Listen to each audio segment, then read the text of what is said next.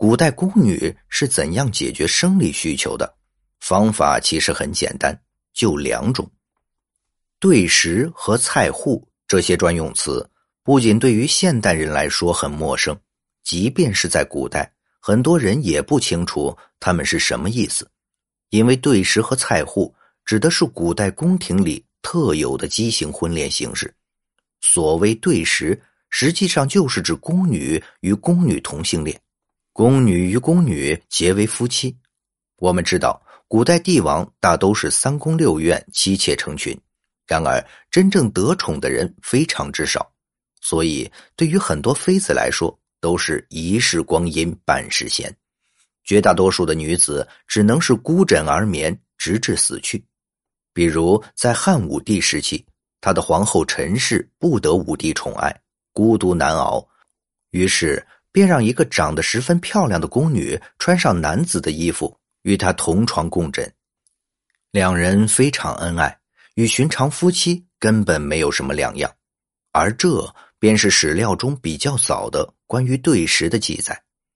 在偌大的皇宫里面，很多宫女大都是正值情窦初开的年纪，但悲哀的是，在皇宫中，她们却没有任何爱情可言，每天面对的。要不就是太监，要不就是自己的主子，当然还有那些无情的草木。于是，宫女与宫女之间便开始结为夫妻，你疼我爱，就真的像是小两口一样。由于对食的现象屡禁不止，所以在五代时候，南汉皇帝为了避免宫廷出丑，于是便命令状元郎必须在接受宫刑之后才可以为人官职。这样一来。南汉宫廷里面的宫女们便开始争相以这些状元郎作为对食的对象。关于这一奇怪现象，甚至有诗记载：“莫怪宫人夸对食，上衣多半状元郎。”相对于对食来说，菜户所指的便是一种异性恋情，是指宫女与太监之间结成的夫妻。但是我们也知道，宫女是正常女性。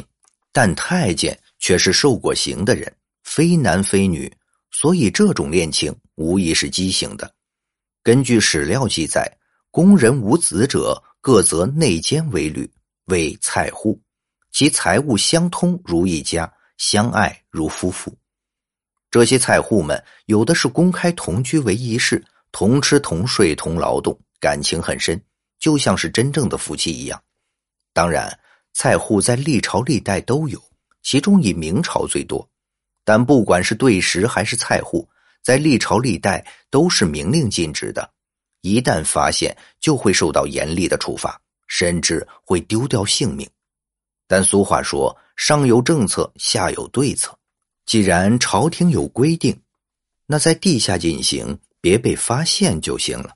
所以，即便朝廷法度很严。但这一现象仍然是存在，特别是明代宫廷中，宫女与太监的数量剧增，所以皇帝们很多时候也都是睁一只眼闭一只眼，只要不明目张胆，基本也就没有什么了。更何况这对皇权也造成不了任何的威胁，所以也就没有必要去严查了。值得一提的是，虽然对食和菜户都只是假夫妻而已。但是他们往往都会假戏真做，结婚该有的礼节一样都不少。在明代的时候，宫廷中的宫女和太监的数量很多，如何才能配为菜户，是需要有人从中介绍才行的。这也就相当于媒婆，只要双方情投意合，便就开始拜堂成亲了。这些其实，在明代的时候就已经是半公开的秘密了。所以，皇帝高兴的时候，还会问问菜户为谁，并对其评价一番。如果要是哪一对菜户在宫廷中有点地位权势，那么他们还会请佣人来服侍自己，而这些佣人便是地位更为低下的宫女和太监充任的。好了，以上就是本期的内容。如果您喜欢我们的节目，欢迎订阅、点赞、转发，感谢大家的支持。